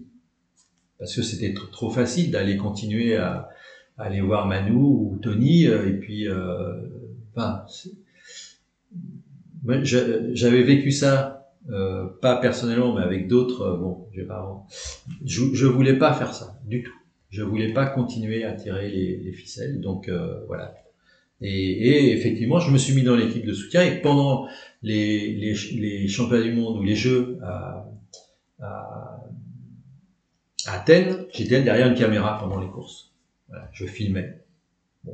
Voilà. Et, et euh, c'était mon rôle de filmer. Euh, et, et, je, je l'assumais et, euh, voilà. Et, puis même avant, hein, il y a eu pour champion du monde, et puis pour euh, champion du monde, mais bon. Euh, et je, je, je me l'imposais, je dis pas que c'était facile, mais je me l'ai imposé, et, et c'est pas pour ça que j'allais pas boire une bière avec euh, Tony le soir, hein, mais on, on parlait pas bateau, on parlait, voilà, mais, mais pas du tout de, de sous-coaching ou d'accompagnement, pas du tout. Ça, je l'ai fait quand on me l'a proposé à l'INSEP, du coaching de coach, mais pas, pas là. Quoi. On, on, va y revenir, hein. il ne reste pas beaucoup de temps, mais juste, je voudrais, je voudrais euh, qu'on discute encore un peu de cette, euh, de cette génération, euh, les frères Estanguet, Manu, Yves, qui a l'air quand même d'avoir t'avoir marqué. Non, ouais, enfin moi, moi je, je colle cette génération à la génération qui a eu Andy Cott euh, à partir de 89, quoi. Euh, 79, 79, 89. C'est une génération de rêve quand t'es entraîneur, euh, d'avoir euh, des pagayeurs comme ça, matures, euh, performants, parce que ton ego, il y a un ego chez l'entraîneur, mais bon, performant, et puis c'est, enfin, alors peut-être que ça c'est, ça matchait bien parce que j'ai un caractère comme ça, mais peut-être que ça aurait pas matché avec d'autres. Mais en tout cas, cette génération-là, Yves et Manu, je les ai coachés pendant 15 ans, de, de 85 à 2000. À Besançon. À Besançon. Donc à Besançon. Mais euh, cette génération, euh, Patrice, de, de 93 à 2000, et Tony de 86 à, à 2000. Donc, et, et Hervé Delamarre de 60, de 88 à, à 2000. Bon, il a, voilà. Carlo Falozzi, voilà. Donc ces, générations-là, elles s'est construite parce qu'ils ont fait du travail ensemble, parce que il y a, y a, eu un accompagnement qui était, je pense, bon. Et euh, voilà. Et, et, on arrive avec cette génération euh, à partir de 96, mais il y avait toujours un, un Français sur le podium à partir de ce moment-là. Toujours sur une Coupe du Monde. Des fois, il y a eu des Coupes du Monde, trois Français. En Suède, par exemple.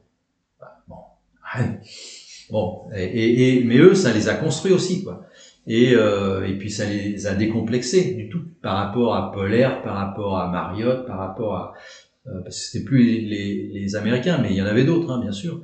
Mais ça les, ça les a décomplexés par rapport à Martican, voilà, puisque c'est devenu après Martican. Mais voilà, on, on s'est décomplexé euh, progressivement pour avoir cette génération, euh, une génération de en or, enfin pour moi, et puis des des gens avec qui euh, tu, tu construit quoi tu et puis euh, Gilbert Avanzini qui m'accompagne pendant cette période là et, et on co-construit un système qui est euh, qui a mené la, la, la perf la perf avec euh, Manu Tony euh, Patrice euh, Patrice déjà Atlanta. Voilà on, on arrive à monter euh, en, en, puissance et puis génération moi j'ai alors moi j'aime bien le sportif qu'il soit bon qu'il soit mauvais moi j'aime bien voilà et, et euh, j'adore être dans ce milieu. J'y suis encore. Voilà, je, je, suis avec des entraîneurs là, mais voilà, et j'accompagne encore euh, des. Alors je, je coach plus sur le terrain, mais bon bref.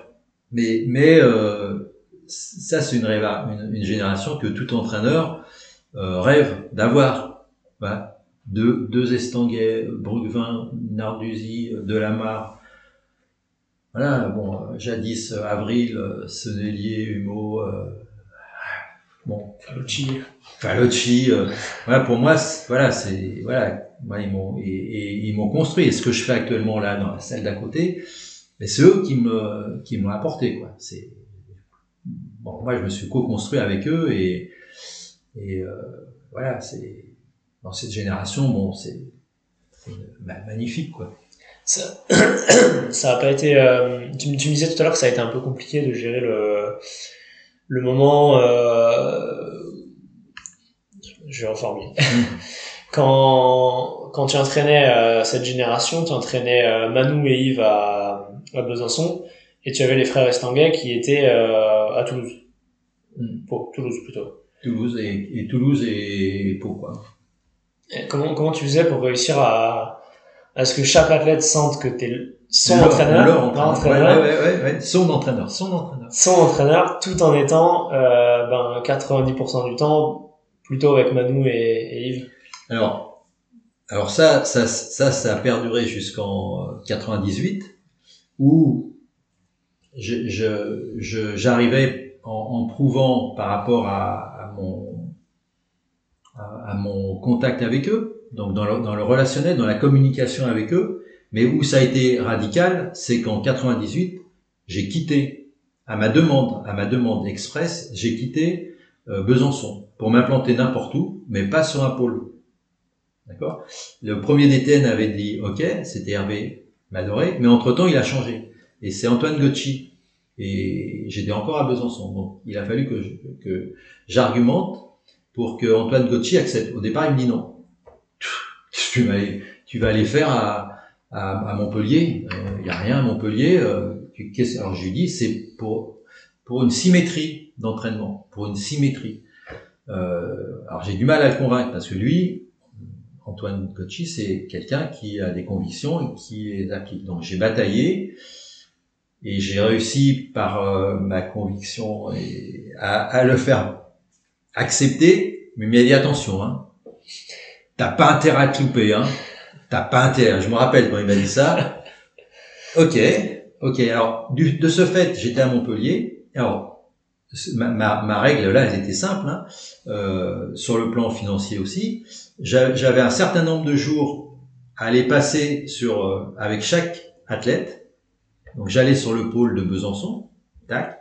Mais si je faisais cinq jours sur le pôle de Besançon, j'allais cinq jours à Pau ou cinq jours à Toulouse, et c'était tout euh, chronométré, mesuré pour que ça soit égalitaire. Qu'il n'y en ait pas un qui me dise ouais mais t'as passé ce stage avec là. Non non.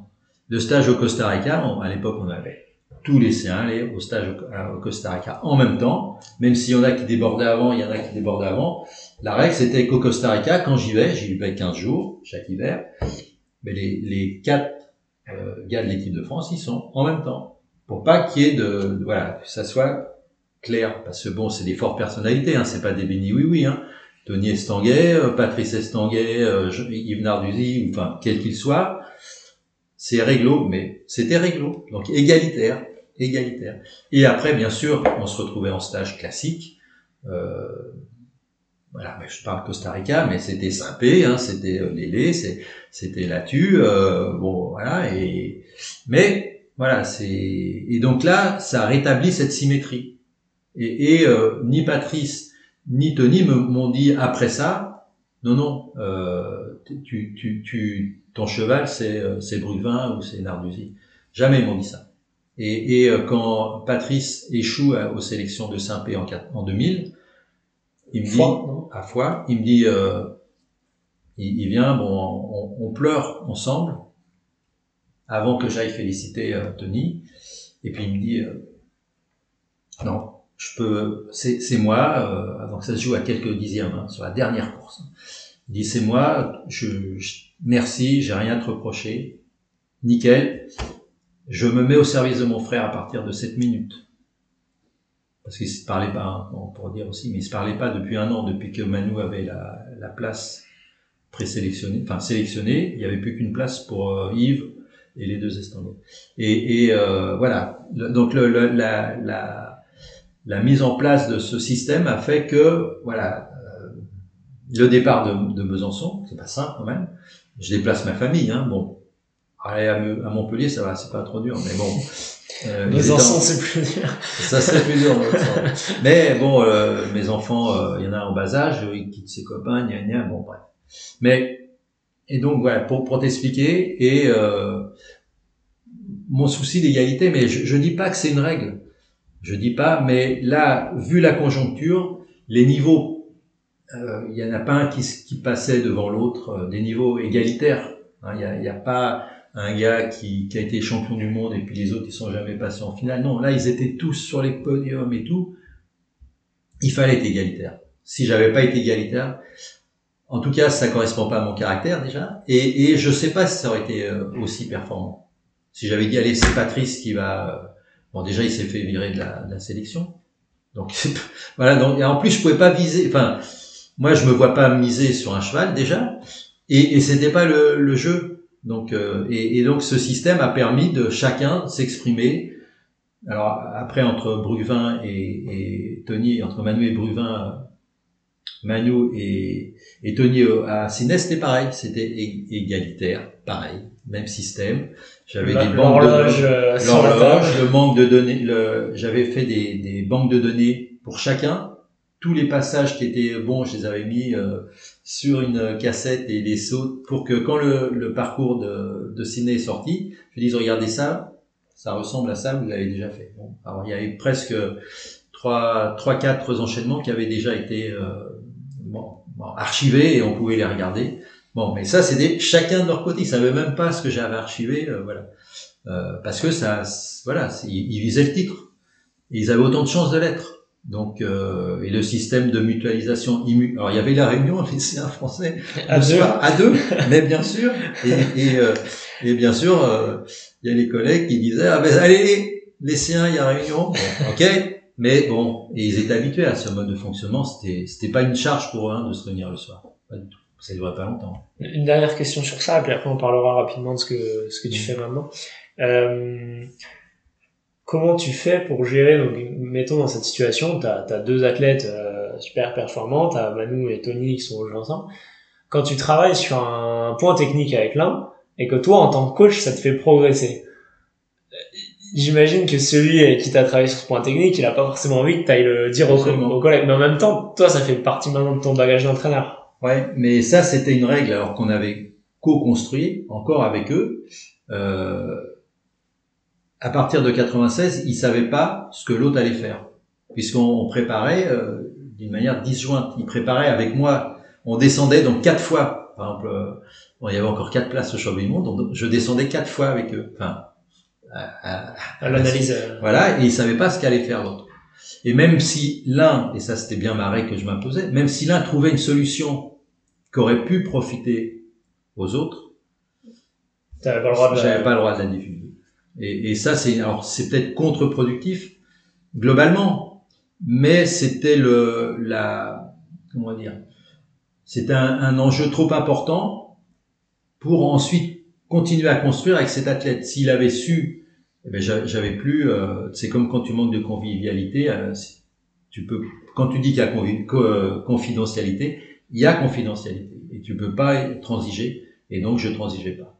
Et donc, si tu te rends compte avec euh, avec Tony que cette figure, il faut la faire en avant pour aller plus vite, tu peux pas aller dire à Manu, écoute, avec Tony, on a vu ça. Non, moi, je, alors, alors ça, c'est ma règle et c'est mon auto-jugement, mais je, je, je me disais, moi, je pense que, je, moi, je descendais en premier, hein, et essayé d'inventorier et tout, bah, avec mes yeux d'entraîneur, et euh, je transigeais pas, donc euh, euh, si euh, moi je pensais qu'il y avait deux manières de faire, mais que la meilleure c'était en descente, euh, je le disais. Mais après ils choisissaient. De toute façon, c'est eux qui choisissent. Hein. Mais ensuite, si euh, il y en a qui dit tiens, mais moi je fais pas ça, moi je fais, euh, je sais pas, un autre truc, et ça vient en cours de route, je, je ne le dévoile pas. Ils vont le voir à la vidéo si c'est sur la, la, première manche ou, ou pas parce qu'ils choisissaient ce qu'ils voulaient voir à la vidéo, hein, mais euh, moi je, je dis pas. Donc, euh, mais ça c'est c'est euh, c'est c'est pour garantir la, la, la, suite des événements et, et garder la confiance, garder la confiance de, de l'athlète. À partir du moment où on avait décidé de, de, de travailler comme ça, euh, on travaille comme ça. J'étais capable de travailler différemment puisque jusqu'à Atlanta, on, on, on, partageait tout. Donc on descendait à trois. Donc euh, voilà, donc j'étais capable de le faire, mais à un moment donné, donc on dit non, ben on fait et on respecte ça. Et je pense que ça a jamais, globalement, ça a jamais euh, diminué les chances de réussite de l'un, parce que c'est bon, c'est le top niveau quoi. C'est les, gens ils se connaissent bien, ils vont pas aller inventer, euh, tu vois. Bon, je prenais pas trop de risques, c'est arrivé, hein, c'est arrivé, mais euh, ça n'a pas impacté la perf de, de celui à qui je l'ai pas dit. Tu vois, je, Maintenant, tu, tu es dans la transmission de ça, tout ce que tu as appris, raconte-nous un peu ce que tu fais. Bah, très très rapidement après les, les Jeux de 2000, donc j'intègre le Krebs de Montpellier. Je suis formateur, je forme des DE, je forme des profs de sport. Je, je prépare au concours prof de sport. Et euh, mais en même temps, l'INSEP euh, via euh, la, la, la, préparation olympique, qui est euh, qui dit tiens lui il arrête là, c'est intéressant de, de, de, le faire rentrer dans la préparation. Et donc assez rapidement il me demande d'accompagner euh, Gérard Contin, d'accompagner euh, un autre entraîneur d'athlétisme, euh, un, autre entraîneur aussi de judo. euh, parce que euh, ils sentent que ça se passe pas bien dans, dans leur euh, coaching, ils sont pas bien, et ils veulent pas voir un psy, ils veulent pas voir un préparateur mental. Personnellement, hein, je parle. Hein, ils veulent pas voir un préparateur mental, ils veulent pas voir un psy. Ils veulent voir peut-être quelqu'un. Donc c'est la pop qui dit peut-être toi, tu es ancien entraîneur, tu connais bien le milieu, tu es un peu penché là-dessus. Ils connaissaient ce que j'avais fait moi sur la préparation mentale et bon, et donc j'ai accompagné ces entraîneurs. Donc, et petit à petit, l'INSEP euh, a, a, mis en place euh, une systématique par rapport à, à, ces accompagnements. Donc moi, j'ai fait partie du, du, du wagon puisque j'étais dans ce premier euh, lot-là. Euh, et euh, en même temps, la, la, en même temps, la, la, la on va dire l'INSEP est rentré dans la prépa, la FPC des entraîneurs et donc, euh, je, suis rentré dans le collectif des, des, des gens qui, qui, interviennent dans la préparation des entraînements. FPC, c'est formation continue, continue, qui est maintenant formation au cours de la vie. Mais donc euh, voilà, et c'est euh, organisé par l'INSEP, c'est financé par l'État. C'est la, la, voilà dans, dans, tous les corps de métier il y a ça. Et donc moi, j'interviens là, en ce moment là, tout à l'heure, euh, dans, la salle d'à côté pour accompagner des entraîneurs sur, ben là, c'est mieux se connaître pour mieux communiquer, et c'est toutes les disciplines euh, confondues. Donc il y a des athlètes, il y a des, des entraîneurs, des entraîneurs. Et je fais aussi, euh, je suis rentré aussi dans le coaching et euh, l'INSEP a mis au point un coaching euh, certifié, INSEP, et on, donc on, on forme pas, on labellise des coachs comme des coachs d'entreprise qui vont aller accompagner des DTN, qui vont aller accompagner des entraîneurs, des athlètes, et en fait on leur donne un label, mais pour qu'ils obtiennent ce label, fait une, il passe un, on va dire des, des évaluations. Et alors donc moi j'ai été évalué aussi en montant, je suis coach euh, et j'évalue aussi maintenant euh, les, les, nouveaux qui veulent rentrer. Tu peux nous, nous dire rapidement ce que c'est euh, un coach par rapport à un entraîneur en alors, un, un, coach, c'est euh, quelqu'un qui n'est pas un psy, qui va pas traiter de la thérapie, qui va pas faire de la préparation mentale, comment il faut faire pour se concentrer, mais c'est plutôt l'intermédiaire, on va dire, entre euh, le, le, le coaché et euh, peut-être un psy, un psychiatre, etc. Quand il y a des problématiques, le, le coach, donc euh, tel qu'il est certifié, labellisé à l'INSEP, va mettre par, par des questions, par des techniques de verbalisation, par des techniques de questionnement, mettre à jour euh, sans donner de solution, mais mettre à jour des problématiques qui, qui vont euh, émerger à, à, suite à ce questionnement. Alors c'est pas de la psychologie, hein, mais c'est de un peu de la PNL, c'est un peu d'innovologique, c'est un peu de, du, des, des, des, questions du clean language, des, des, choses comme ça, qui, avec ces outils-là, donc c'est pas de la psychologie, on traite pas de la thérapie, et dès qu'on sent que c'est, ça sort de notre euh, de notre sphère, on, on, dit non, mais il vaut mieux que tu ailles voir un, un, psy, un psychologue ou un psychiatre, ou voilà. Donc, donc, nous, on se maintient juste à un niveau de faire émerger des choses qui ont été oubliées, de faire classer euh, dans, dans, sa tête euh, à l'entraîneur, de, de, mettre à jour des problématiques qui vont être réglées par l'entraîneur même. Nous, on règle pas les problématiques, c'est c'est l'entraîneur qui règle ces problématiques, mais nous, on est là pour lui dire, tiens, mais qu'est-ce qu'est-ce qui est le plus important euh, dans tu me dis euh, j'ai peur mais euh, je veux briller euh, voilà par, par des questionnements et euh, le fait déjà rien que l'entraîneur s'intéresse à lui et qu'il expose sa problématique déjà il la règle des fois. Et il suffit de voilà de deux trois questions bien placées pour lui faire prenne qu'il prenne conscience. Parce que souvent les entraîneurs ils sont seuls. Ils sont seuls même dans une direction technique et le, le fait de, de, de, mettre à jour ces problématiques, juste de les évoquer, eh bien, ça, ça fait avancer l'entraîneur. Donc, euh, je, je, dis bien, c'est pas de la thérapie qu'on fait.